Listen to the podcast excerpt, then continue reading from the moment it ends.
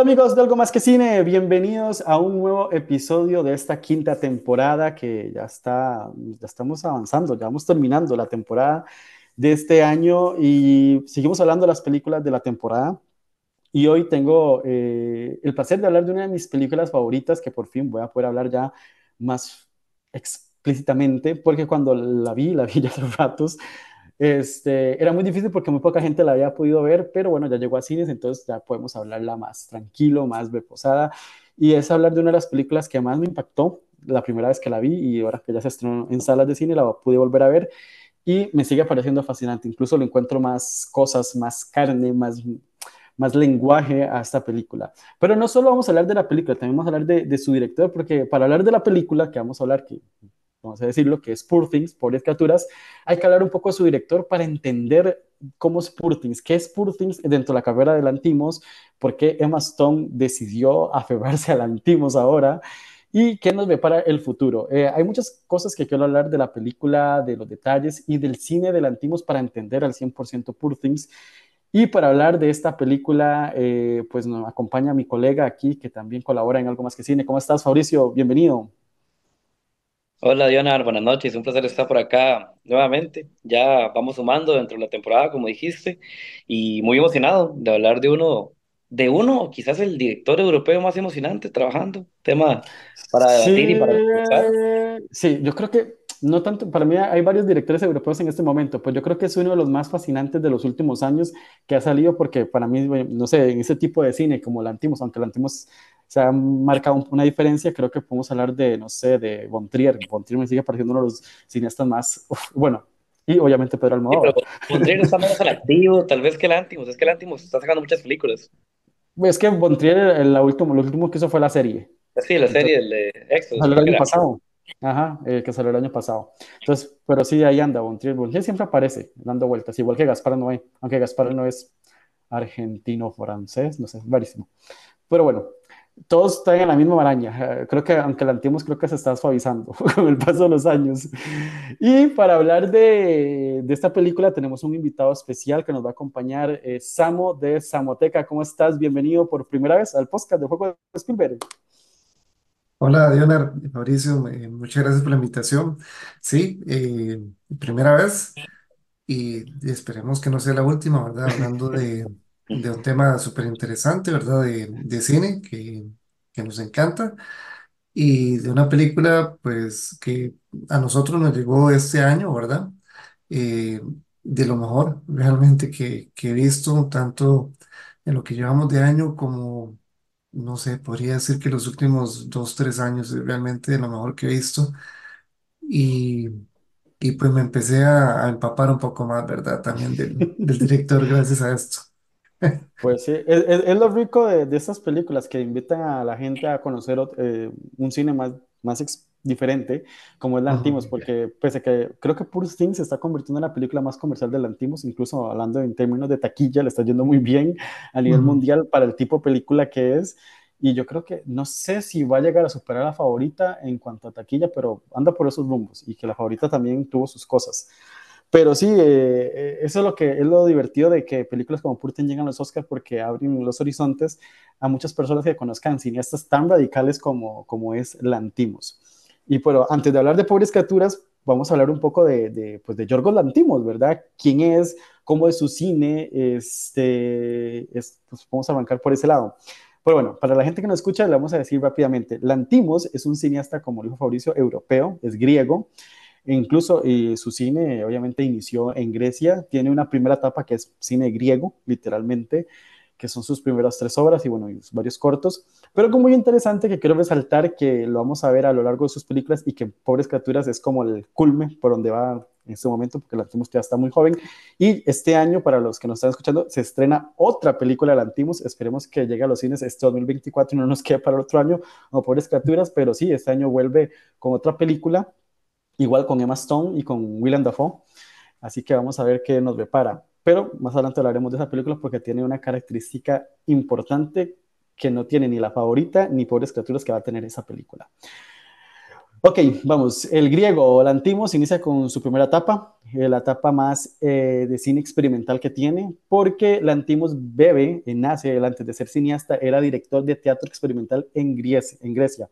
Perdón, entonces mucho de ese, cine, de ese teatro experimental lo lleva a su cine, principalmente en su primer tercio de, de, de carrera en cine, que a lo largo de incluso los próximos años, de las próximas películas que hace ya habladas en inglés y llegar a Hollywood, este, lo sigue manteniendo ciertos detalles.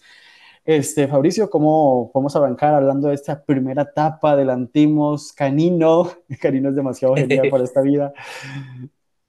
Canino es posiblemente la película más conocida de esa etapa griega que tiene, que tiene el Antimos, aunque antes de Canino él hace, si no me equivoco, Quineta, que lo estábamos comentando como fuera de cámara. Y Quineta fue todo un tema cuando se estrenó en su momento, porque sinceramente no creo que sea una película tan buena. Creo que es su película menos menos buena de todas, pero es que, como bien lo decís, él viene bebiendo una corriente cinematográfica que se nutre del teatro experimental y eso sin duda se transmite a, a Kineta. Si buscas en internet y ahora que se está poniendo tan de moda el tema del Antimus, como vos decías, que es una oportunidad de redescubrir cineastas emocionantes como, como Yorgos, Kineta como su primer largo es, es muy confuso, la he visto un par de veces y no termino de conectar del todo con la película, sin embargo, en la parte estética, desde su primer largo, ya todo el universo cinematográfico que nos va a proponer Yorgos luego queda muy claro desde esta película. Esta película, como, como bien decimos, griega, en la que hay un hombre obsesionado con carros BMW, hay una, una tienda fotográfica un poco extraña y los intentos que se hace por crear una película dentro de la misma película, como con un lenguaje muy, muy meta, todo, todo es muy extraño en esta película. Y creo que es imperdible. Como digo, no es la mejor película, creo que es la más flojita tal vez, pero creo que siempre es emocionante ver las primeras películas de, grandes directores, de grandes artistas, como termina siendo es como ver, ajá, Es como ver el Following de Christopher Nolan. claro, claro. tiene mucho ya de Christopher Nolan, pero te cae como, o sea, ver Following, ahora ver este, Oppenheimer y dice, what the fuck. Lo pasa igual con Kubrick, con Fear and Desire, que Kubrick detesta esa película, hizo todo lo posible porque nadie la viera y no es una buena película, pero es, como la, de, la primera película de Stanley Kubrick. Es como, ver la de Almodóvar, este, la primera, la de Pepi Lucy y las chicas del montón. Sí, claro, claro. Y Boom y las chicas del montón. Tengo que decirlo así porque si no, no me la aprendo. sí, o sea, ves, eso, Pepi Lucy y después llega así a ver, no sé, Dolor y Gloria y todo lo que ha hecho de los últimos años como, madre, o sea, es todo un viaje, es un viaje. Es lo más fascinante, ver los viajes de la evolución de los directores. Canino me gusta mucho porque creo que es la película más chocante e impactante de la Antimos hasta el día de hoy por el tema del incesto y todos esos temas que toca, ¿verdad? Pero todavía Canino creo que estaba sentando las bases. La que sí sienta las bases del cine de Lantimos creo que es Alf, que ahí ya ves varios detalles que, porque en Kinete Canino los tiene, pero cuando ya ves el tercer largometraje, que para mí siempre lo más importante de un cineasta es ver su tercer largometraje, porque ya es, ok, eso es, ese es el estilo. Ya se consolida más. Ajá. En Alf ya mantiene los requisitos del cine del Antimos, y es lo que vamos a hablar para entender ahora sí Poor Things. ¿Cuáles son los requisitos del Antimos en su cine? Ok, Lantimos, como estamos hablando, que es un cine muy raro, y principalmente su primera etapa, que es la, la, etapa más experimental, desde ahí vamos a encontrar este, las características que siempre vamos a encontrar, una distorsión de la realidad. Vamos a, entrar a mundos que tal vez son muy familiares, muy reales, pero todo es muy raro, muy bizarro. Este, la, hay una realidad adulterada, deformada, cerrada. Los personajes se van a mover en esa vertiente y lo más importante siempre en las películas del antiguo va a ser el guion, porque del guion vamos a encontrar esa realidad, eh, esa distorsión de la realidad que tienen estos personajes, porque son personajes que reaccionan muy diferente a lo normal que uno puede esperar que reaccione. Entonces yo creo que ese es un detalle muy importante que hay que tenerlo presente a la hora de ver un cine Lantimos, que esa distorsión de la realidad siempre va a existir en todo momento. O sea, es una realidad que va a sostener la historia y que va a jugar con los detalles. Eh, algo muy importante que tiene las gran mayoría de las películas de Lantimos, excepto la favorita y Pobres Criaturas es que todas las otras películas, incluso la nueva película que va a salir este año, las escribe el propio Lantimos con su amigo que no sé pronunciar ese nombre, que se llama, el apellido es Filipú. Porque se llama, creo, ¿no? No, eh, Yorgos escribe la, junto con eh, eh Edmin Filipu. o sea, tío, no, no, me sale el griego, ¿verdad? Entonces no sé cómo pronunciar. Pero ese hombre escribe, escribe todo, todo con Lantimos, incluso la nueva, excepto la favorita y Pobres Criaturas, que tanto la Pobres Criaturas como la favorita la escribió Tony McNamara. Es, es, como las diferencias que tiene, pero las otras, todas las otras películas del Antimos sí las escrito él y las nuevas que vienen, al parecer. No sé si va a seguir trabajando con Tony McNamara más adelante, pero bueno, la que viene vuelve a trabajar con su amigo de toda la vida, que es con las que ha escrito todo realmente.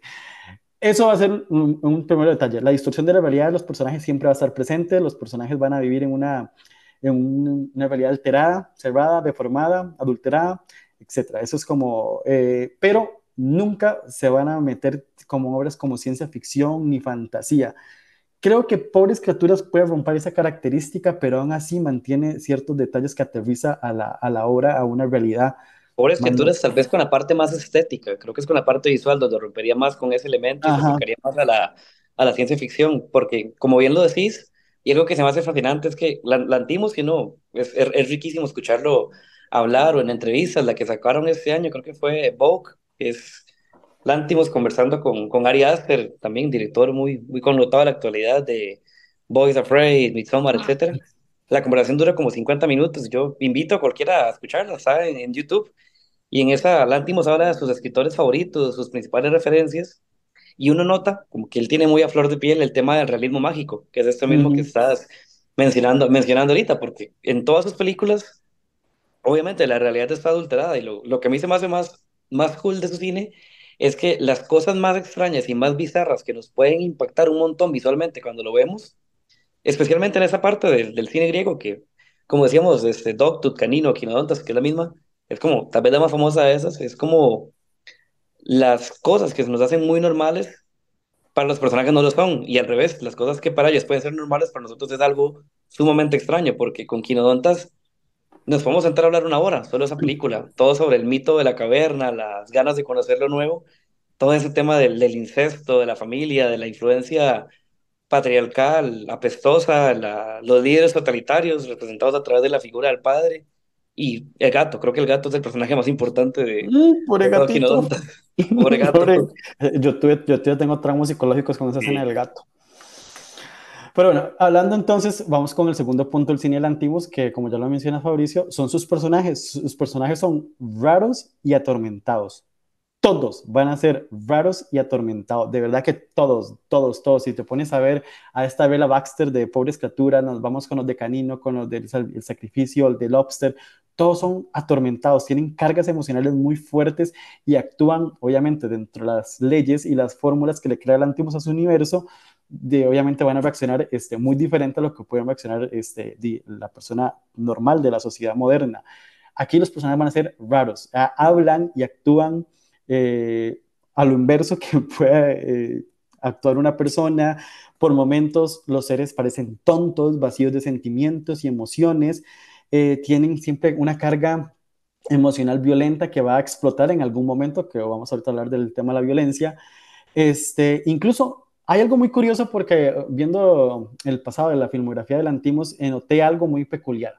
La primera etapa del Antimos, que es la, la etapa griega, los personajes se comportan como si fueran personajes del cine de Aki Kaurismäki o Robert Bresson. No sé si lo, si lo, si lo, si lo captas, Fabricio. Se mete Jim Jarmusch. Son un robot casi. Sí, sí, pero creo que ve más de, de, de Aki Kaurismäki, más que es europeo. Y Robert Bresson. Ah, entonces, de hecho, esa etapa, pero conforme vamos avanzando a su etapa más autoral, que es Lobster y, y, el, y el ciervo, los personajes ya empiezan a cambiar varias conductas hasta llegar a lo que vemos en la favorita y por criaturas, que ya son personajes más, más accesibles de conocer, porque los de la primera etapa sí son como muy, muy, muy robóticos, muy planos. Pero es que son, muy, son, son toscos al igual que, la mismo, que los mismos ah, escenarios que él utiliza. La, la, iluminación, todo va en esa línea. Ajá. Eh, en todas las películas de Lantimos, todos sus personajes no están en su eje, o sea, se perciben este, acostumbrados a ese universo que habitan, aunque claramente eh, sí tienen destellos de desequilibrio o inestabilidad emocional, que como lo digo, en algún momento de la trama va a ser fundamental que va a explotar. eso va a explotar en alguna parte de la película, que es lo que nos lleva a otro punto más adelante. ¿Qué vamos a encontrar también en todas las películas de Lantimos? Lantimos tiene una obsesión por el baile siempre van a haber escenas de baile eh, en alguna parte de la película, pero no son bailes agradables, son, son bailes raros, este, movimientos nada tradicionales, confusos, que nacen del humor o del absurdo, que quizás eh, forman eh, un placer, cortejo, desesperación o un simple porque sí, sin una razón aparente, va a bailar el personaje y eso está en todas sus películas. En Canino tiene varias escenas de baile, la favorita que es espectacular, la escena de baile, el, con, con, Rachel Guys, o en Pobres Criaturas, la escena de baile es súper icónica, ya se volvió famosa, viral por esa escena, Esa escena con Mark Ruffalo es irrepetible, es, es una locura esa escena. Pero ojo, tiene, muchos tiene muy, detalles muy parecidos a la favorita en esa escena de baile, pero sí va a estar en todas sus escenas, en Alpha, el, bailan eh, salsa, pasan bailando salsa, van a un salón de baile a ver salsa. Eh, en, también, bueno, Solo, si no. No te ubico la del venado. La del venado no te lo eh, ubico.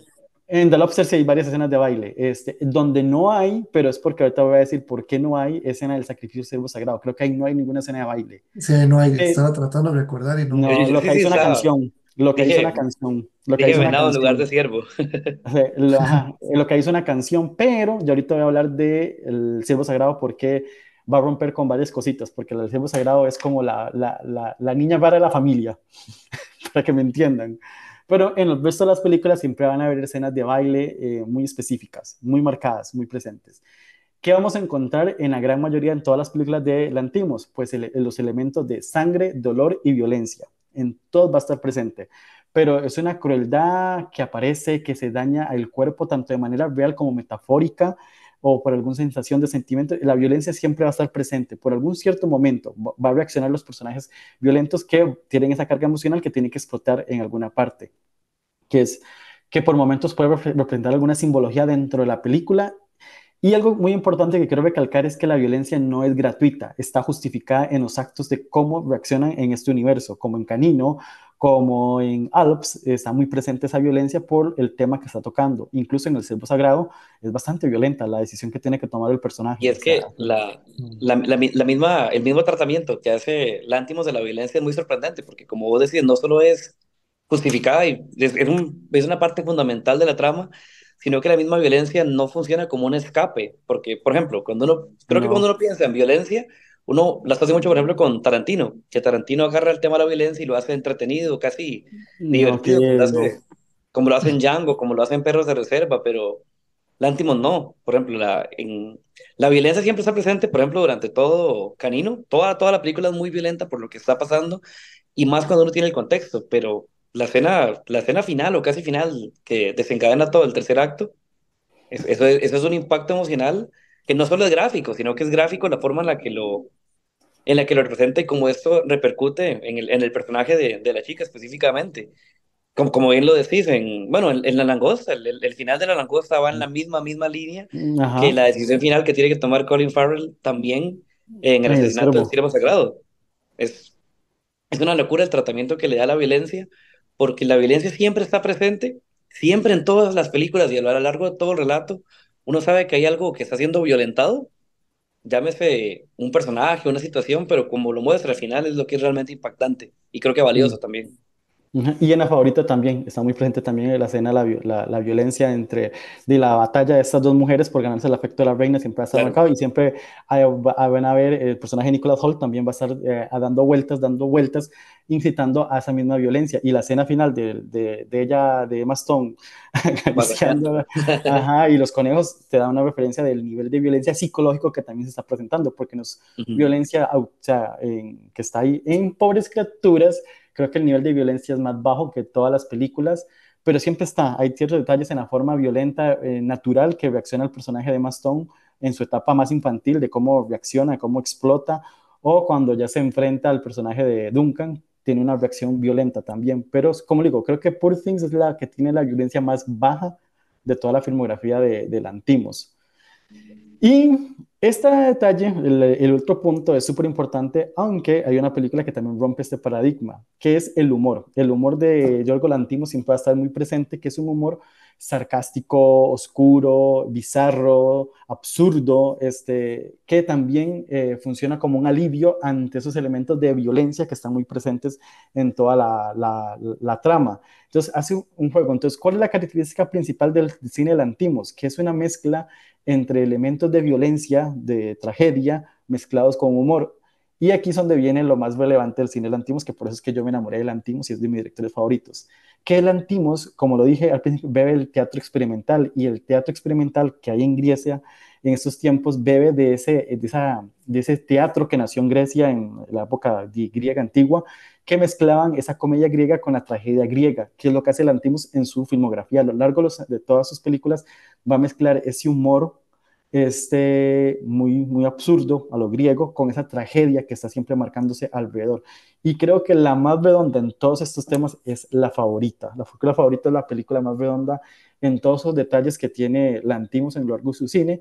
Y ahora con Pobres Criaturas, que es lo que vamos a hablar hoy, este, refleja ya mucho eso y como lo digo, el cine Lantimos ha evolucionado a lo largo de, de, su carrera, como lo dijimos al principio, bebe esa parte experimental de sus inicios, pasa una parte más autoral, que es lo que lo consagra en festivales como Venecia y Cannes, con La Langosta y el sacrificio del siervo sagrado, y, regresa, y ya ahora está viviendo este cine más esplendor, que si se le puede llamar así, no sé, es un, esta tercera etapa para mí es una etapa donde ya ha experimentado un cambio más grande, no solo económico, obviamente se nota que ya le, dan más plata para hacer películas, ya se ganó el respeto para que le den plata, este, mientras no le pase lo de Damien Chazelle, que ahora lo mandaron para la beta de guionista mejor, ya sabe todo prácticamente.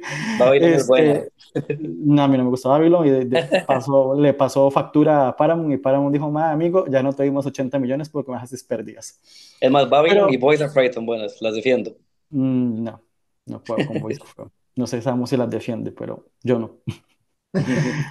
Este, y aquí, como le digo, una favorita y en Poor ya encontramos a un cineasta más depurado, más sofisticado, incluso es más digerible. O sea, son, estas dos últimas películas son más accesibles. O sea, la gente ya es más... Y creo que por eso es que ha pegado más, porque ya la gente puede verla y no, no, no se va a asustar como con las otras que hemos comentado. pero eso sí, mantiene esos rasgos radicales, extremos, tal vez un poquito más contenidos, no tan así, pero ahora se le está dando una brecha más creativa, como que al tener más plata pudo hacer estos escenarios eh, fantásticos que en la favorita y en Poor Things, que crea universos mucho más absurdos, más dramáticos, este, pero mantiene esas, esos tintes de humor negro, trágico al mismo tiempo. Eh, incluso ya experimenta más con, estas, con estos planos, ¿verdad? Que ahora se está convirtiendo en el cine.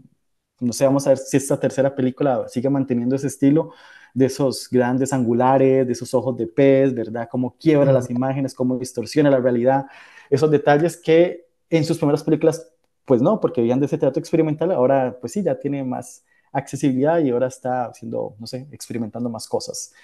Pero ahora sí, hablemos de Pobres Criaturas. Era como la introducción para que entendiéramos de dónde viene el Antimos. no sé qué opinas, Amo. Sí, no, de hecho, este, de todo súper acertado, ¿verdad? Eh, es un director muy, muy interesante, eh, director raro, raro, ¿verdad? Que, que sí trae eh, temas muy profundos y que realmente hay que, hay que sostenerse, ¿verdad? Cuando uno lo, lo está viendo las películas. Eh, el tema de ahorita que mencionas, mencionaste, ¿verdad? Lo del ojo de pez. eh, y bueno, yo, yo sí, soy sincero, ¿verdad? Sí, sí estoy viendo la, casi prácticamente la última etapa de, de Nantinos que el ojo de pez está muy presente. Bueno, pobres criaturas es absoluto, ¿verdad? Más bien podría acusarse un poco de abusivo, ¿verdad? El ojo de pez, pero tiene su, su ciencia, el por qué lo utiliza. Y también lo vemos ese ojo de pez en la favorita, que también es, es recurrente, ¿verdad? No lo noté en el sacrificio del ciervo sagrado, como ojo de pez en sí, pero si él hace eh, muchas eh, escenas con la cámara, con una cámara muy abierta, y él deja de ver mucho lo que es, eh, siempre, en todas las que he visto, pues siempre muestra el escenario o, o el cuarto, ¿verdad? Donde están los, los protagonistas y, lo, y abre mucho la, la escena, o sea, abre mucho el lente, ¿verdad? Para que se vea, pues, por completo. Él juega, por supuesto, con el tema de los colores y todo tiene un- una razón de ser dentro de su, de su cine, ¿verdad? Eh, el tema de los colores, el tema de la vestimenta, el tema de, de, la, de lo que el personaje nos quiere dar a entender de cómo se siente y, y eso es algo pues muy atrayente, ¿verdad? Cómo, cómo realmente eso te llega a, no sé si, si decirlo, eh, o sea, es incómodo, realmente es, es un- estas tres películas de las que hablo por escrituras, La Favorita y El Sacrificio del Siervo Sagrado, son películas muy, muy incómodas y que también te lo, te lo introduce por el tema de la música. O sea, la música llega a, a hacerte que realmente te sientas incómodo en las tres. Sí, es que creo que si no estoy mal, es que la del sacrificio la vi hace bastantes años ya. No, ahí todavía no estaba jugando con el ojo de pez. Creo que el ojo de pez nace en la favorita. En lo que Ujú, hace el sacrificio siempre sagrado, ven- juega con un estilo que ya venía marcando, que era el del, el del plano contrapicado y el gran angular, que es abrir toda esta cámara. O sea, abrir la Ese, cámara y, y- y distorsionar la realidad o ver un poco una realidad más amplia donde, donde están metidos estos, estos personajes. Pero sí, en las otras películas, eh, yo creo que Jan Pursin casi no utiliza eso del plano contrapicado, que era para mostrar ese, ese nivel de potencia que tiene el personaje en cierta escena. Que eso sí lo tienen sus otros cines, eh, La Langosta y el, y el Ciervo. Porque en las primeras creo que jugaba más un cine de Haneke, era de cámara fija, planos fijos, eso es lo que hacían sus Y primeras. la música, la música, al menos en Kineta y en Dogtooth, es casi inexistente. Como vos decís, muy, muy en lo, Ni, muy ni en Alf, en Alf tampoco hay música, Que realmente. Haneke siempre menciona que para él la música es una distracción. Bueno, eso es una, Ajá. un tema muy hecho, sí, atractivo porque ejemplo, la yo, muta en ese ajá, sentido, eh, porque ahora en Pobres Criaturas, la música y la banda sonora es de lo más atractivo que tiene la película. Es una banda sonora súper extraña, súper bizarra, con instrumentos varios que fueron creados para la película por los sonidos tan raros que hacen. E igual a mí me sorprende que con una banda sonora que es tan, tan poco ortodoxa y que a la vez es muy, es muy buena, haya alcanzado una nominación en esa, en esa categoría, porque, no sé, por ejemplo, vos puedes agarrar la banda sonora de, qué sé yo, de Oppenheimer, de El Chico y la Garza, y la puedes poner y es una música muy escuchable, que más, más aún viendo la, la película, pero si uno, eh, es, es un ejercicio que a mí me gusta mucho hacer, sentarme a escuchar sí, la, la banda sonora de una película después de haberla visto, la banda sonora de Poor Things es, es una es hermoso. locura, es es súper bizarra, súper extraña. a mí me Es que gusta, yo lo he el, el tema Claro, es muy es, buena, sí, el tema es ese, ¿verdad? El tema es provocar esa incomodidad.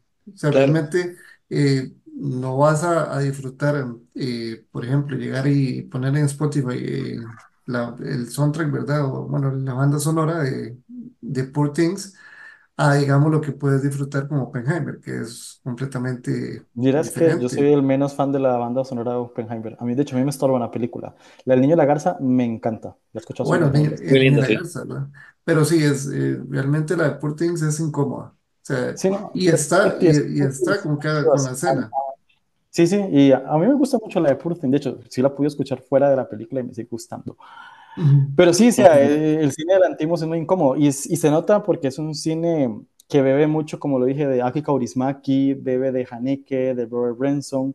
Este, De Gaspar Noé, indudablemente. Sí, pero Gaspar no es de la misma época, de Lantimos prácticamente. Tal, tal vez una que otra película antes, pero no creo que tenga tanta influencia en Lantimos Gaspar Noé. Yo siento que él sí ha marcado mucho como que ve de Luis Buñuel. Sea, muchas de las tramas que construye él es muy de, muy de Buñuel, realmente. Esos, esos Ujú. personajes incómodos son, Buñuel- son demasiado Buñuel. Y bueno, aquí Kaurismäki, etcétera, como lo hemos mencionado. Pero sí, hablemos de Pobres Criaturas. Este, Vamos a ver, Samu, sí, Samu, eh, contanos a la audiencia de qué va Pobres Criaturas, cuál es ese- así como una sinopsis más o menos de qué es lo que vamos a ver en Pobres Criaturas, para ya más des- desentrañar este viaje de Bella Baxter. Bueno, Pobres Criaturas eh, inicia, de hecho, es, es interesante también cómo inicia, porque esa primera escena de, de Bella, eh, con ese vestido azul, bueno, Victoria, ¿verdad?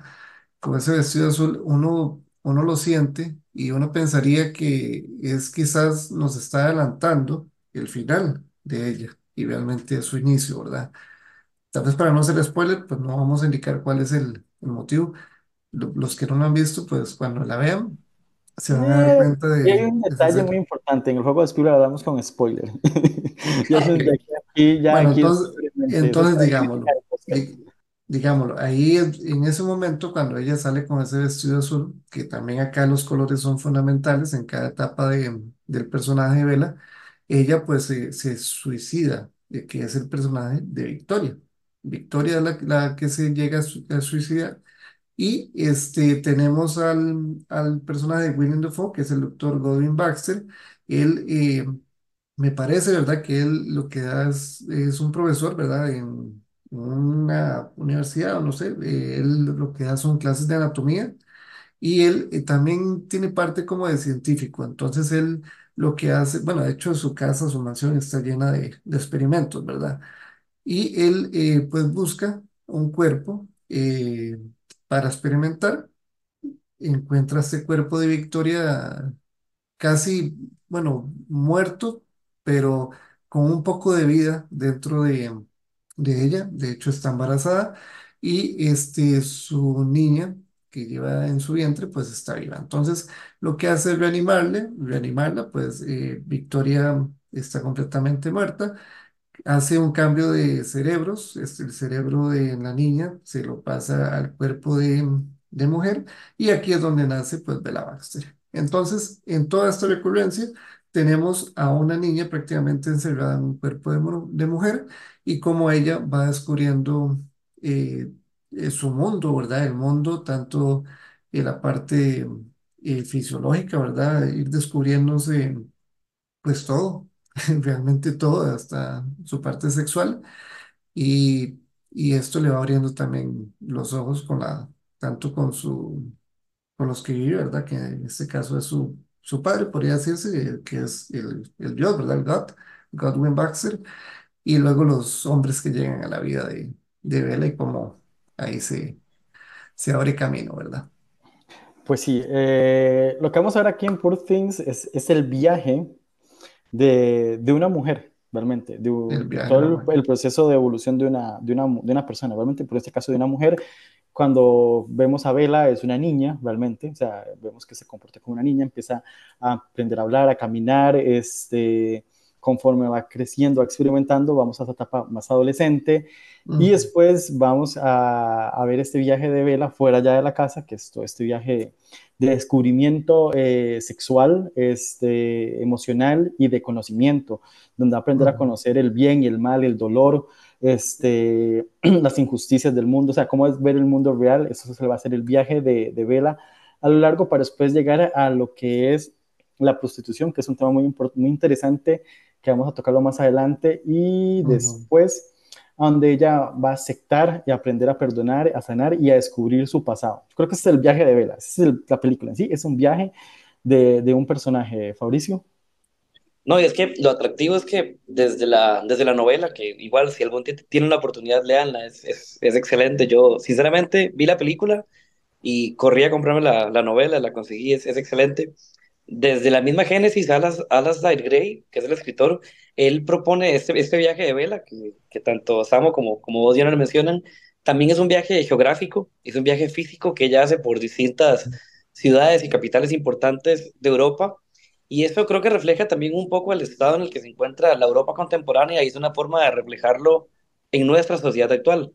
Reitero, escuchar a Lántimos hablar es, es un placer y él menciona que cuando da el salto a, a Estados Unidos se, se muda, es todo un cambio de paradigma, de vida, todo el, estilo de vida mediterráneo que se tiene en Grecia, obviamente es muy chocante con el estilo de vida un poco más acelerado, un poco más cosmopolítica ahí en Estados Unidos.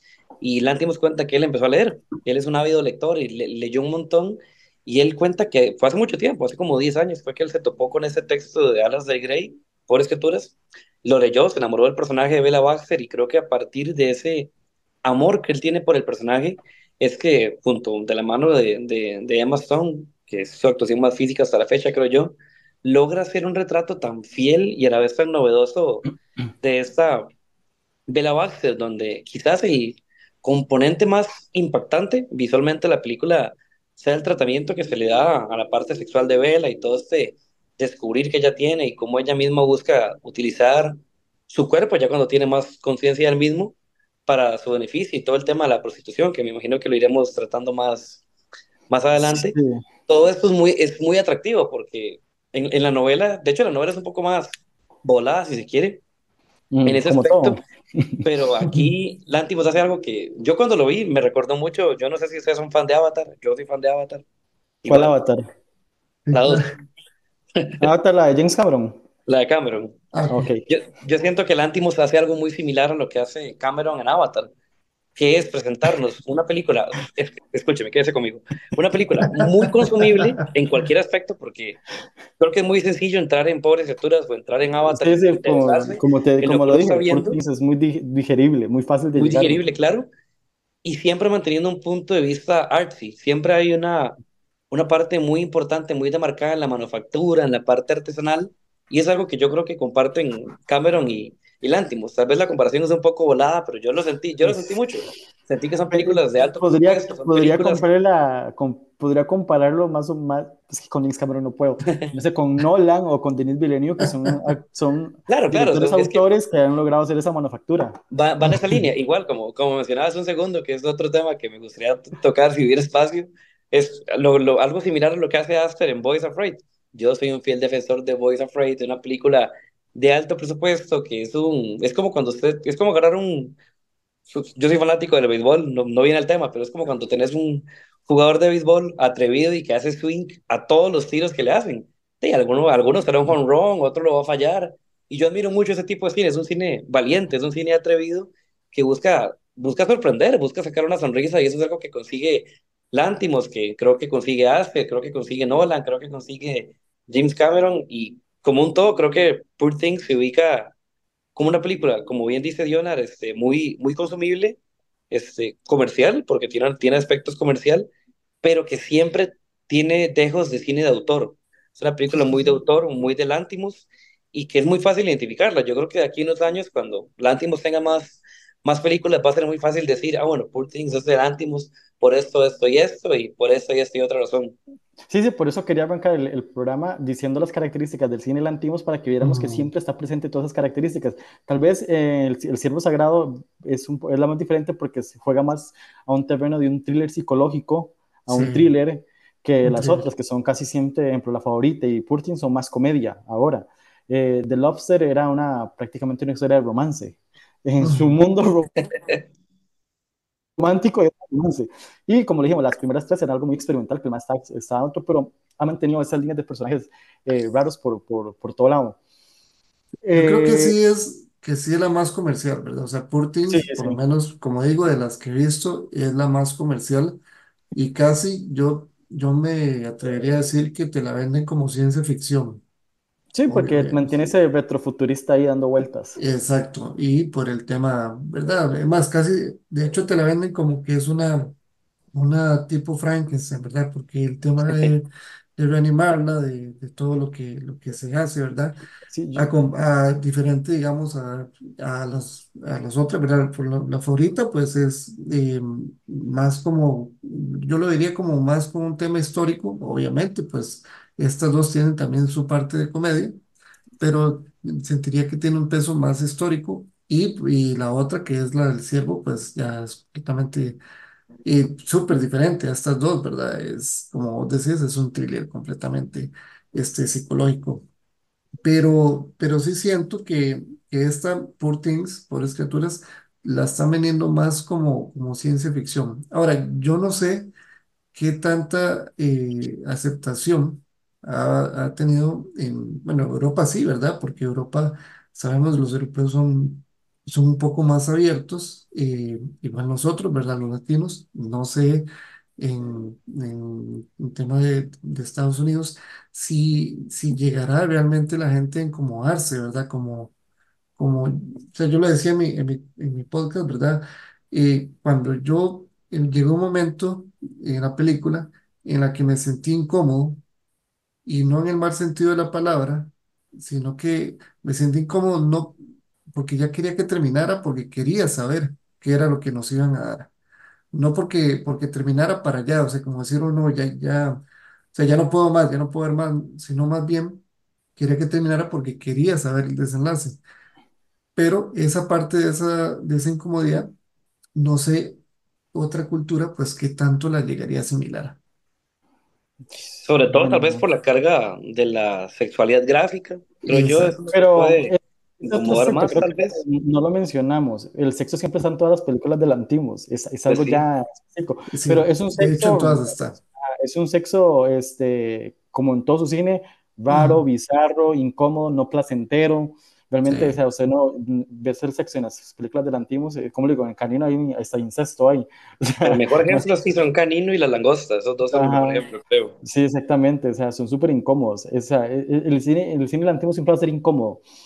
Este, y siempre va a tener la, la carga sexual, pero como digo, una, una, carga sexual nada placentera. Y en Poor Things es literalmente, creo que es una de las menos placenteras de ver, porque no se ve agradable. Te en sí. las otras, los actores por lo menos son guapos, pero es que aquí no, amigo, no, ni eso, ni eso. Cuando la pobre Vela está ahí fornicando, es como, en, ahí, en la casa de la prostitución en París. Y es que, es, sobre eh, todo, con, con, eso mismo, la sexualidad que mencionamos, algo que creo que no, no dijimos. Es que la, la, sexualidad es un recurso muy importante en Poor Things porque habla no solo desde diferentes puntos de vista. En el personaje de Bella, creo que es una sexualidad este, eh, inocente al principio, o sea, que ya está uh -huh. experimentando, es una inocencia que va a mantener mucho el personaje, ajá, descubrimiento. De, de, emancipación femenina, de, de, aceptarse como es ella. Eh, esa, es la sexualidad del punto de vista de Velo, pero en el punto de vista de Duncan es una sexualidad este, de morbosa. posesión, sí, sí. morbosa, de posesión. Es un abuso, es, es un abuso hace porque está aprovechando su condición como hombre. Y es algo que creo que en el cine Lántimo se hace mucho. Uh -huh. Él hace exploraciones muy, muy atractivas, creo yo, de la, la masculinidad, masculinidad tanto uh -huh. frágil como como tóxica, porque si uno ve las figuras paternas o masculinas en las distintas películas de Lantimos, tal vez no la favorita, porque la favorita es un trío de, de mujeres de lesbianas, dígalo, de lesbianas. Sí, claro, pero... no, pero ojo, ojo, el, el, personaje de Nicholas Hoult, que es muy importante, sí. en la favorita. Sí, sí, utiliza el, su sexualidad y su masculinidad para tomar posesión, y es el que gana al final de la favorita. Sí, claro, no, y, y, es que también al, al, al reflexionar, por ejemplo, en esta misma de Pobres Criaturas, todos los hombres son sumamente contradictorios y repugnantes, ya sea en el aspecto físico o en el aspecto de la parte psicológica, porque desde el personaje de Raimi, olvidé el nombre, perdón, o el personaje de, de Duncan, todos son, todos en, de alguna u otra manera están perpetrando abusos contra Vela. God también, todos, es que eso es, eso es creo parte de lo más atractivo que tiene esta película. Sí, entonces vamos ahí, antes, ahora sí, hablemos un poco de los mensajes. Creo que el mensaje más claro, obviamente, es la emancipación femenina y la libertad. Este, pero al mismo tiempo vemos que Vela está luchando casi sexualmente, ¿cómo fue que lo dije yo en mi review? Porque aquí lo tengo apuntado. Vela, como dijimos, habla de la, es, es, es, está buscando esa libertad, es la liberación, y creo que por eso, hablando un poco de la estética, es esos cambios de colores. La tapa eh, blanco y negro, que es la parte infantil y de la adolescencia, es donde Vela está atrapada en esta casa y empieza a, buscar su libertad, y cuando sale al mundo es cuando ya tenemos los colores. Esa, hay una libertad, y al mismo tiempo es una libertad de, de, de, ella como mujer, como persona, encontrarse y cómo tiene que enfrentarse a los distintos, distintos tipos de masculinidad que va a tener cada personaje, porque todos uh -huh. tienen una masculinidad y todos son hombres, o sea, todos tenemos ciertos detalles.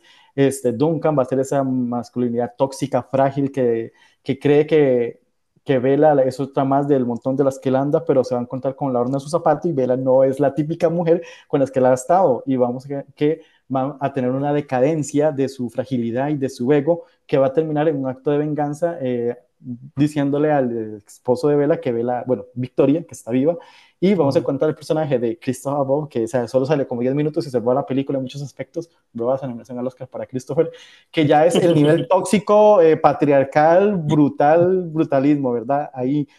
El personaje de Rami Youssef eh, me gusta mucho porque al principio ve como, eh, toma a Vela como, como ese objeto, como que de fascinación, pero al mismo tiempo, y por eso que yo creo que Vela te, termina quedándose con él, porque va a ser ese hombre más comprensible, que sí, que tiene ciertos detalles de, de como, como cualquier hombre, de, al final los hombres no podemos quitarnos lo que somos, pero es un hombre más accesible, más fácil y, y respeta las decisiones de Vela, y aunque la perdona por prostituirse, sí, pero creo que es donde ya ve como que hay algo más de comprensión. Y Godwin, incluso Godwin para mí es el personaje más fascinante de todos junto después de Vela, es porque tiene todo un arco, un viaje de personaje muy interesante, porque es un hombre, como su cara lo refleja, ajá, ha sido maltratado, o sea, psicológicamente uh -huh. este, ese hombre ocupaba Freud urgente. O sea, todo, el personaje, de, el personaje de Godwin creo que es sacado de una película de Cronenberg.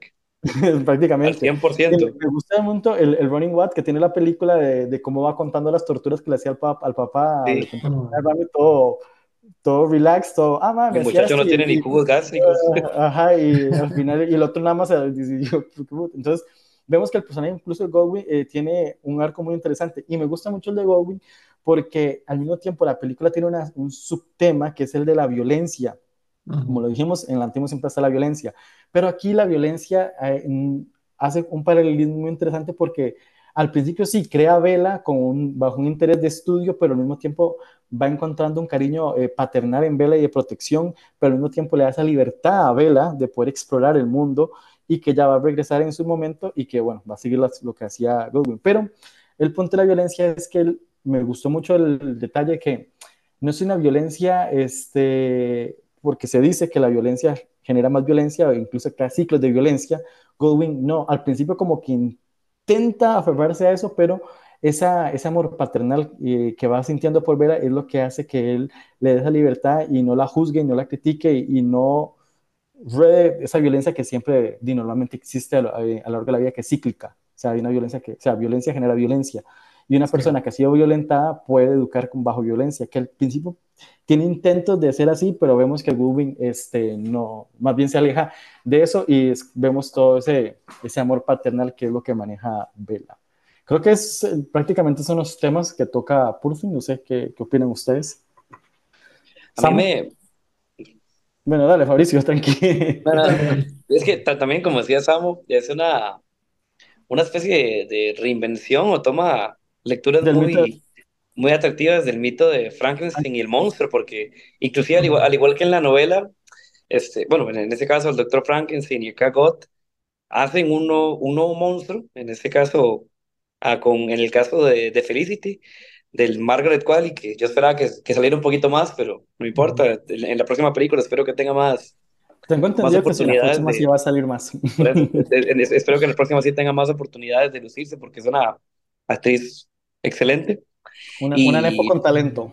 Una Nepo con no, talento. no, ella, ella es muy buena, es muy buena. Por eso, que Maya, una, es es mejor, es mejor que. Maya Hawk. Ahí, ahí sí, Ah, sí obvio, o sea, obvio, o sea, es obvio, o sea, es obvio. Maya no tiene. Y esta última película que hizo con el papá, Sí, no, no, no, no. hostias, no la vean.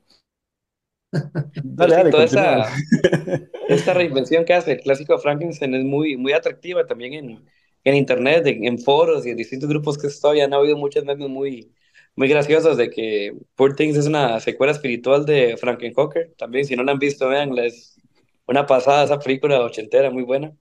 Y no, es, una de las películas del, del año pasado, que la vi este año, por, obviamente por distribución y todo, pero de verdad que es imperdible.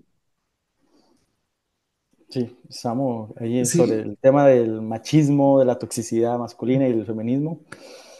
sí, súper marcados, ¿verdad? Cada uno de los, de los protagonistas, eh, como dices, ¿verdad? El, el de Willem Dafoe con Godwin es súper interesante cómo más bien él trata de no ser su padre, se trata de evitar, de, por todos los medios, de no hacer lo mismo que su padre le hacía a él, ¿verdad? Como como vos decís, el tema de la, de la violencia, más en un tema de hogar, pues generalmente tiende a ser algo cíclico, ¿verdad?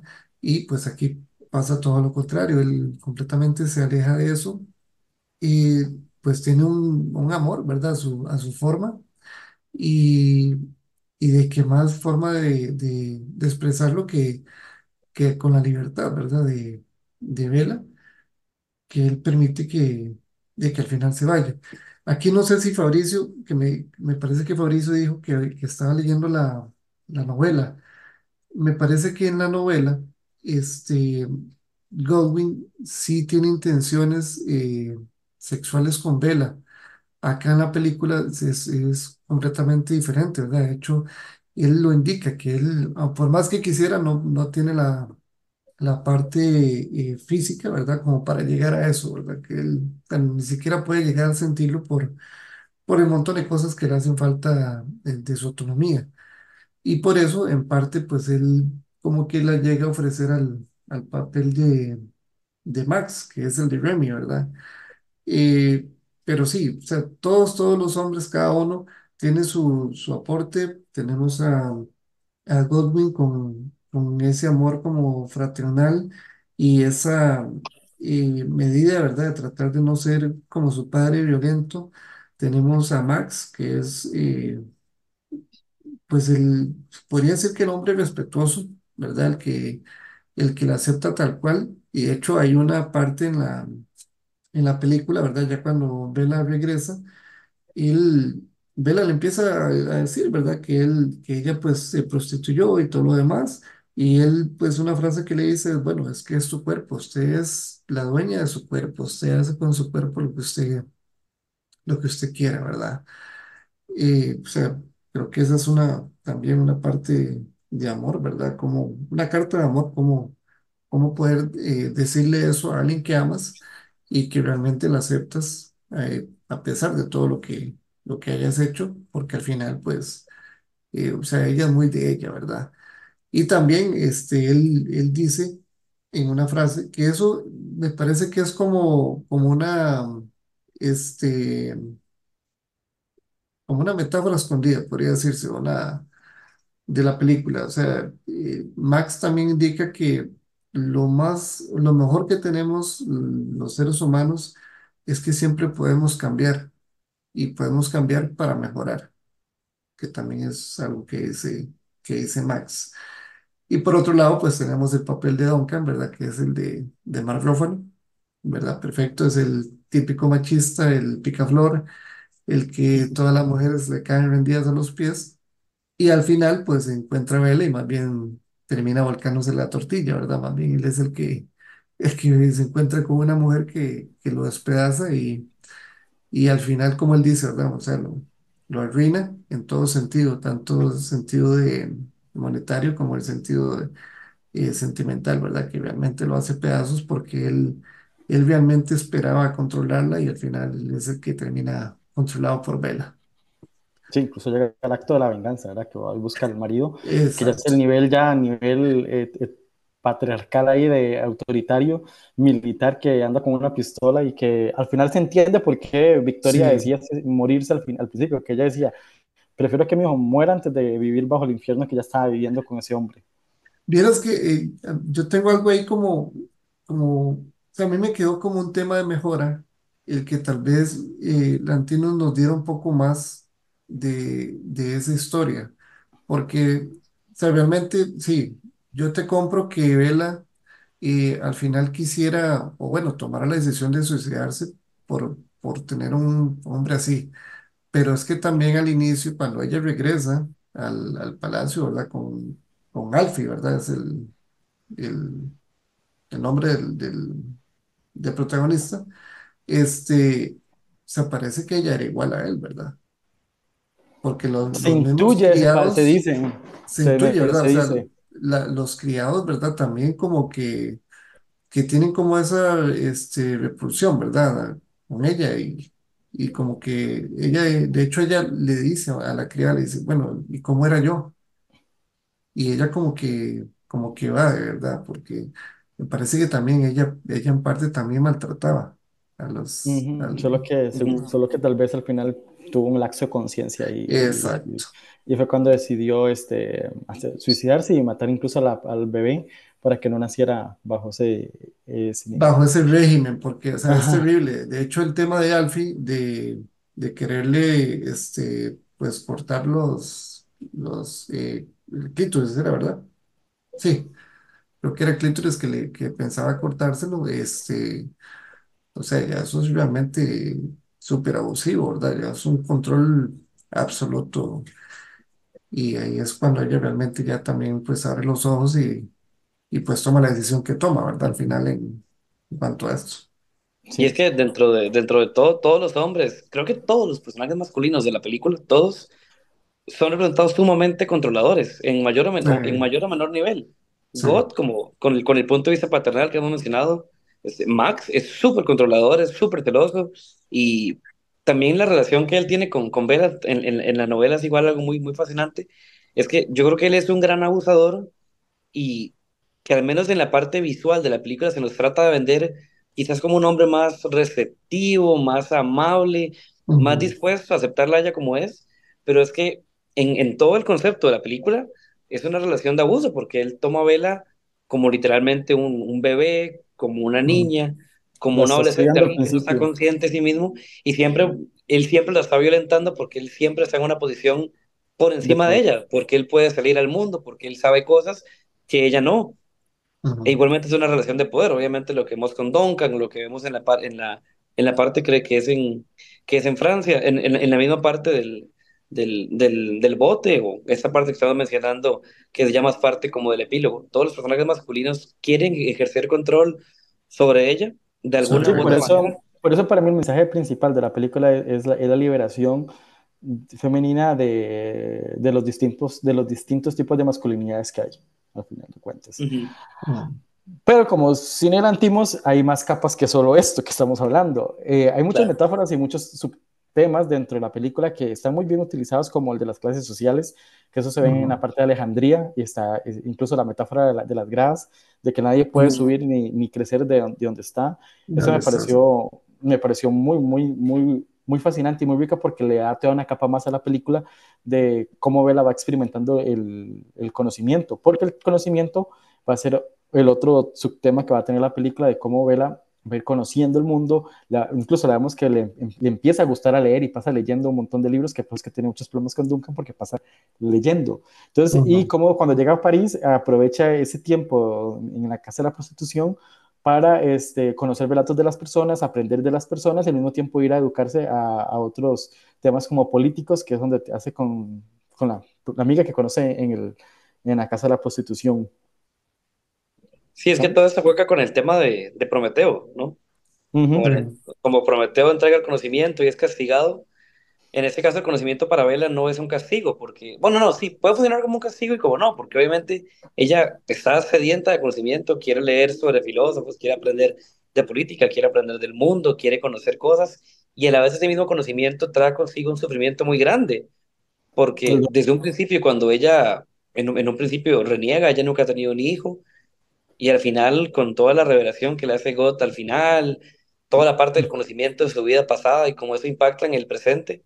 Y una línea que, que a mí, me, me, marcó mucho en la película, que es cuando ella le agradece a God por darle el regalo de la vida, permitirle vivir, permitirle abrir los ojos, pero que igual ella, ella nunca va a perdonar las atrocidades que, que le hizo, porque nunca, nunca creo que, creo que nunca debemos de perder en perspectiva la monstruosidad que hace, que hace God, y por eso mismo es que tiene ese, ese seudónimo, ese, esa forma de llamarle que es God, que es jugando a, con las Dios. fuerzas de la naturaleza y las cosas que el ser humano simplemente no puede hacer, porque poniéndolo en contexto, Bella es una aberración, ¿no? Claro. Es un concepto aberrante, el mismo nacimiento de ella, y eso es parte de lo que es tan atractivo de la película. Sí, exactamente. Pero sí, yo creo que a grandes rasgos eso es un... Bueno, no, vamos, ahora sí. Un tema que me está dejando para el final porque creo que es muy, es muy debatible. El tema de la prostitución. Obviamente se entiende lo básico de la, lo que es la prostitución, eh, que es de vender tu cuerpo a cambio de dinero y bla, bla, bla. Eso es, eso es básico. Pero yo creo que en la película tiene también tiene un subtema, ese, ese, ese concepto de la prostitución, porque como lo dijimos, no es agradable ni nada, lo, el, obviamente lo que es la prostitución, pero aquí yo creo que la forma en que lo hace Vela y cómo lo trata la película está hablando de, de esa otra parte del ser humano que al final eh, casi todos hemos sido prostitutos de alguna u otra manera, no en el acto sexual, que es obviamente lo, lo lógico, pero al final muchas personas nos vendemos por algo, por alguna uh -huh. situación nos hemos vendido. Y eso es lo que hace referencia a Vela de cómo ella utiliza la prostitución como un, un, un beneficio para aprender, conocer y obviamente por plata, ¿verdad? No sé cómo ven ese, ese, detalle. Yo lo veo así, yo lo veo como una metáfora que utiliza el, el, el, arte, el trabajo más antiguo de la historia de la humanidad, que es la prostitución, este, como ese, ese, ese detalle que hace el antiguo, es la historia de, de, que al final todos los seres humanos nos hemos vendido de alguna otra manera este, en, este, en esta sociedad. O sea, hemos hecho cosas que tal vez, incluso cuando uno trabaja, uno no trabaja porque quiere, muchos trabajan por necesidad, por dinero, por, por tener un mejor estilo de vida. Al final, eso eso es prostitución, que nadie lo quiera ver, pero es como una metáfora que está ahí y que es un subtexto muy interesante que, que en las dos visiones de la película lo he sacado. No sé qué opinan. Silantinos, eh, en sus películas siempre utiliza una crítica social enmascarada, ¿verdad? Él trata de, de mascarar esa crítica hacia la sociedad de una u otra forma, ¿verdad? Eh, tal vez voy a hacer un paréntesis, eh, porque ese cambio de cámaras también que, que utiliza el tanto y el cambio de colores durante toda la película también nos lleva a, al tema en sí de, de la película como tal, ¿verdad? O sea, todo ese cambio abrupto, todo ese eh, montón de de colores que vemos o de el, el cambio de, de, visiones, ¿verdad? También nos venden lo del experimento que hace Goswin Baxter, ¿verdad? Entonces es una forma también como de, de explicarnos que todos los experimentos que se hacen durante la película también lo estamos viendo por la parte de, de la visión, ¿verdad? Con el tema de los colores, con el tema de- del cambio de cámaras y demás. Eh, el tema de la prostitución, pues sí, como lo menciona Jonah, es, es realmente así. O sea, todos realmente en un momento nos hemos eh, o hemos tratado de hacer. Ahora, hay algo importante, ¿verdad? A Bella le gustaba mucho el sexo, ella lo disfrutaba. Entonces Por- ella En un- por encontró, momentos, en un- cuando eh, ella busca, cuando empieza a ser prostituta, mm, no lo disfruta como tal, incluso ya empieza, porque no puede empieza escoger.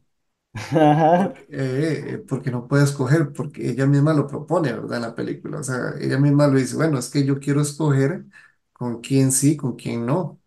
Pero ella luego le saca provecho.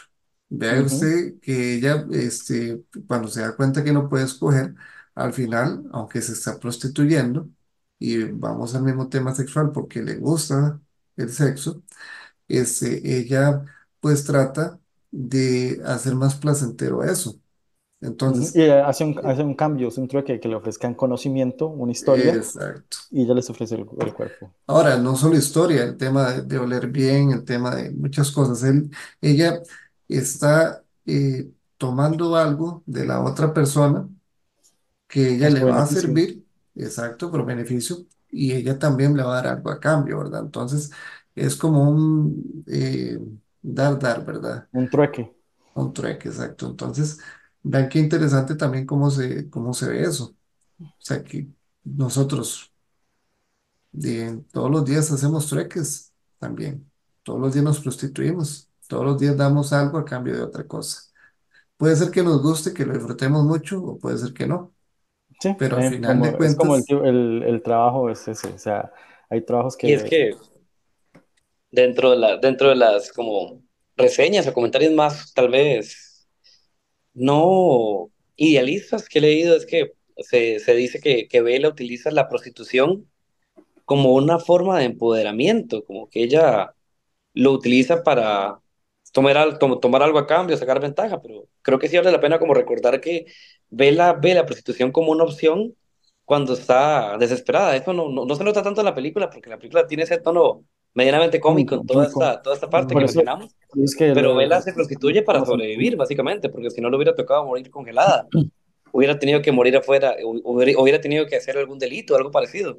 Entonces, al final, ella recurre a la prostitución no por gusto, no, no tal vez porque disfrute el sexo o porque quiera tener mucho sexo, no, ella recurre a esto como un método vil de supervivencia, igual que lo que mencionas, Dioner, con el trabajo y todo.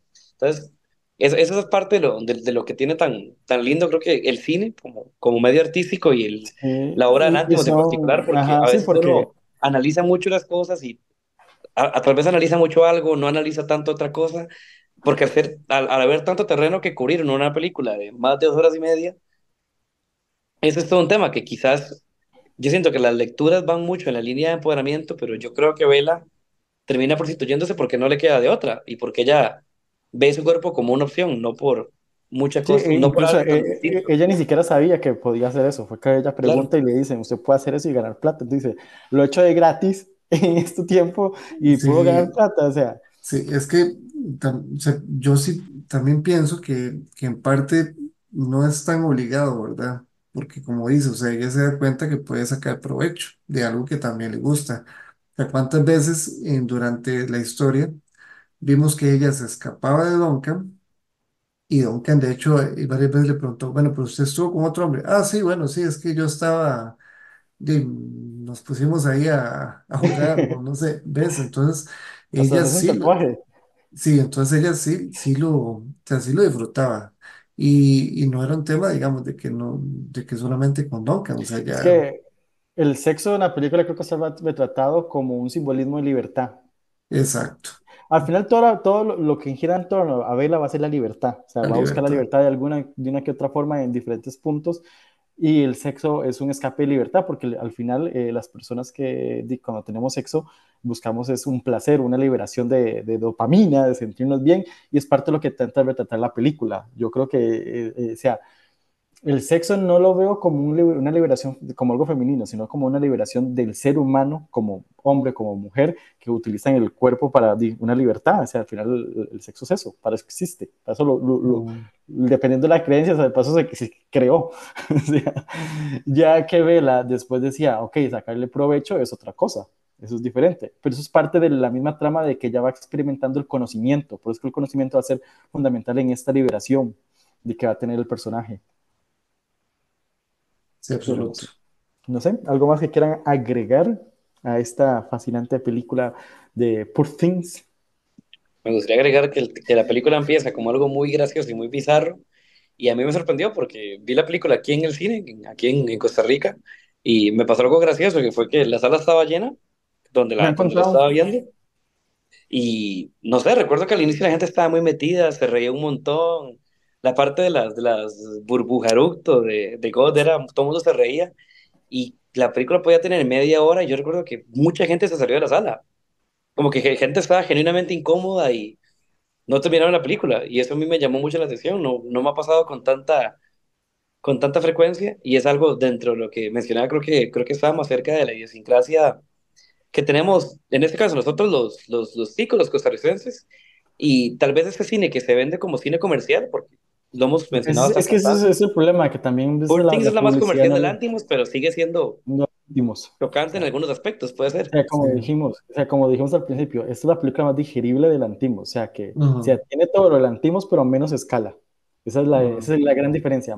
Tiene todos sus detalles en los personajes que son físicos, las, las actuaciones son físicas, por eso es que la actuación de Olivia Colman en la favorita es impresionante, porque es un sí, trabajo muy físico, y lo que hace Maston es muy físico, lo de Nicole Kidman en el sacrificio, o lo, lo de Barbie Kugan en, en el sacrificio es el muy sacrificio, físico, sí, o en todas las películas para atrás, divertimos, y los, las actuaciones van a ser muy físicas, todas, todas, todas. Entonces, como el problema es que el Antimos llega con una, siendo, siendo la Antimos, con una película más accesible, más fácil de vender, pero se está abriendo a un público más grande. Obviamente la gente, la gran mayoría no conocen a la Antimos como tal. Tal vez ahora que la gente vea la favorita que está en Netflix, que es una plataforma de, de fácil acceso y está Sí, la más más global tal vistas, vez. Ajá, le puede dar una visibilidad más al, a, al Antimos de eso, pero como lo dijimos al principio, por eso queríamos arrancar este podcast hablando de quién es el cineasta y cómo es su cine para comprender lo que estamos viendo. Que como lo dijimos, a menos escala, pues sí, pero sigue manteniendo todo, todo lo que, lo, todo la, el listado que les puse al principio, hace, hágala en check porque está en la película de Purtings. Todo, todo está Ujú, de una y otra medida, pero siempre va a estar. y es algo que lo hace que sea un, un cineasta muy peculiar, muy fascinante, un cine de autor muy específico, que ahora se está haciendo muy mainstream y veremos qué, qué nos depara ahora con la que viene este, este año, que como lo dijimos también vuelve con Emma Stone, incluso tienen un corto que grabaron el año pasado que no sé, algún día lo veré, no sé si algún día lo, lo podré encontrar para ver, pero, pero sí, tienen ese corto que incluso lo grabaron después de Poor Things, pero sí. sí, algo, algo Yo, más que yo, quieran. yo de hecho pensaría eh, que, digamos, si me voy a salir del cine, eh, no, jamás me saldría del cine con Poor Things por el tema de los colores. Eh, o sea, es muy llamativo, es, es un, es súper absorbente atrayente, que digamos, si, si fuera el caso que hubiera visto la película del sacrificio del siervo sagrado en el cine, probablemente para esta sí me hubiera, me hubiera dado tal vez la sensación, o sea, como te digo, nunca me, nunca me ha pasado de salirme de un cine para de- y no terminar de ver una película, pero creo que el sacrificio del siervo sí es más, mm, eh, más tediosa de ver y es mucho más apagada, o sea, es- Es más esta dura película todavía. es muy dura, o sea, muy, muy cruda. y esta no tiene los colores que tiene Poor Things. Y que, y que como, como decía, pues cada color tiene su, su relevancia. Vemos a, al personaje de Bella, de, de Emma, eh, pasando por colores amarillos al inicio, ¿verdad? Que el amarillo pues significa alegría, significa serenidad. Eh, la vemos pasando por, por celestes, eh, tema de, como de sorpresa, ¿verdad? Eh, la vemos pasando como por, por lilas, me parece también. Eh, luego hay una escena que tiene rojo, ¿verdad? Que de hecho es una, una pelea que tiene con Duncan, que el rojo es la ira, la furia, que sale con un vestido rojo. Y luego la vemos avanzando hacia, hacia ya colores eh, negros y al final hacia el blanco.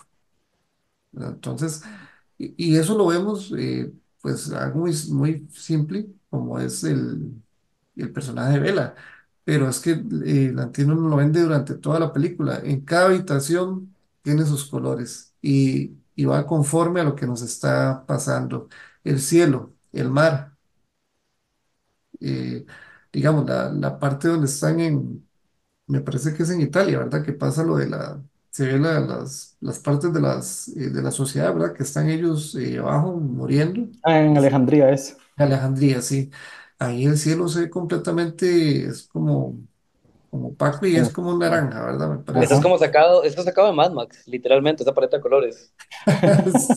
Sí, entonces, eh, y tenemos todo, todo ese tema, ¿verdad? De, de los colores que o sea, realmente no, no creo que, o sea, no me puedo imaginar cómo esa gente se salió del cine con toda esa, ese- esa gama, ¿verdad? De- ya tan hay llamativa. cosas de cosas, o sea, pues, o sea, para mí es normal, ya yo lo he visto en varias películas, me acuerdo que para Mother de Aron- Aronofsky mucha gente se salió de la sala, me mm, acuerdo que es para, incómoda también esa.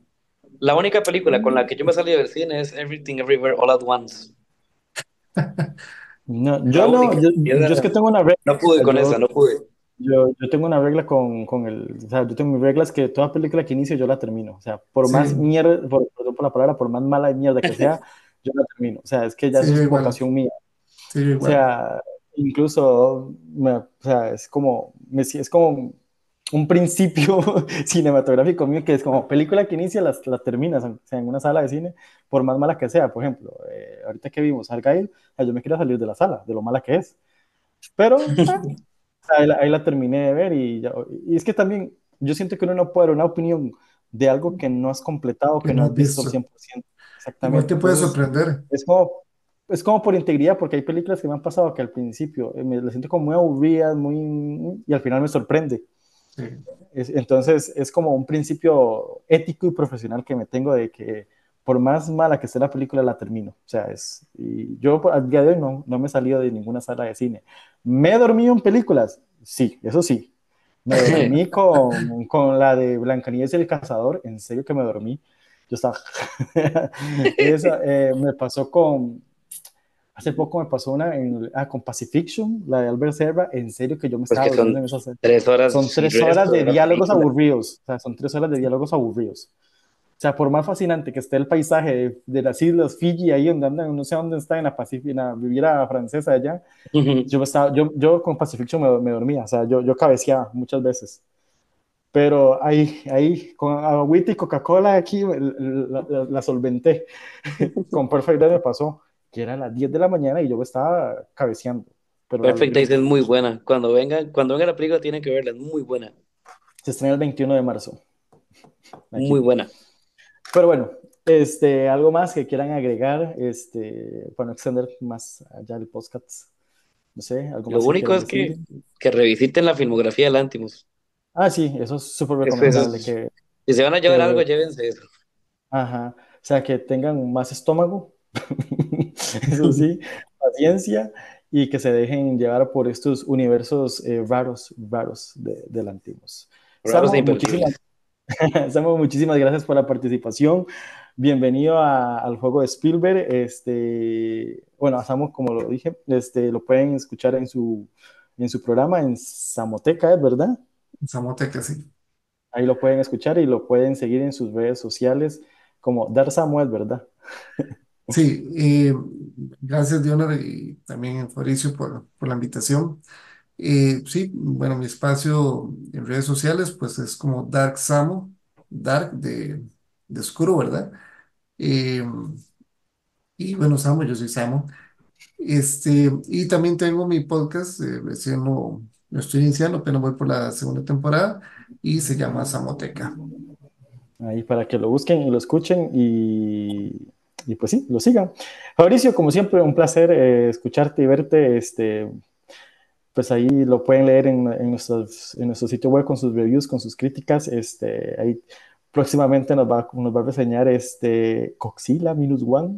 Coxila, que esperamos que sea muy buena. Y nos va a reseñar cuál es la del maestro, ¿verdad? El maestro, sí, la, la, la española. Sí, el maestro que, que, vendió el mar o que siguió el mar, no me acuerdo. Sí, sí. Algo así es. Pero bueno, ahí este, estén atentos porque seguimos con rifas, eh, seguimos reseñando muchas películas y series que estamos viendo. Ya pueden encontrar nuestra review de Ori Orión y la Oscuridad, la nueva película escrita por Charlie Kaufman, que debería el podcast de verdad, porque es Kaufman. Deberíamos sí. hablar de Kaufman un día de estos. Porque, me, de hecho, miras que me sorprendió porque Kaufman hizo, hizo un guion familiar y yo me quedé así como, ma, esta era familiar. Esta sale, sale mañana, ¿no? Sí, en estos días sale en Netflix, sí. Ya, por, ya, pueden, encontrar la, ajá, ya pueden encontrar la review. Y también próximamente les traigo varias cosillas y sorpresas que tenemos por ahí. Pero bueno, mi nombre es Diana Hidalgo. Ya saben, me pueden seguir en todas mis redes sociales como Algo Más Que Cine, seguirnos en nuestro sitio web donde comentamos películas, series especiales y como dijimos, ya pueden también leer nuestro especial sobre el antimo, sobre su cine y háganle check check cuando vean Poor Things y nos comenten. Así que pues yo me despido este, hablando de, emancipación femenina, canción de moda. Yo me despido con Ariana Grande y su nuevo tema. Yes.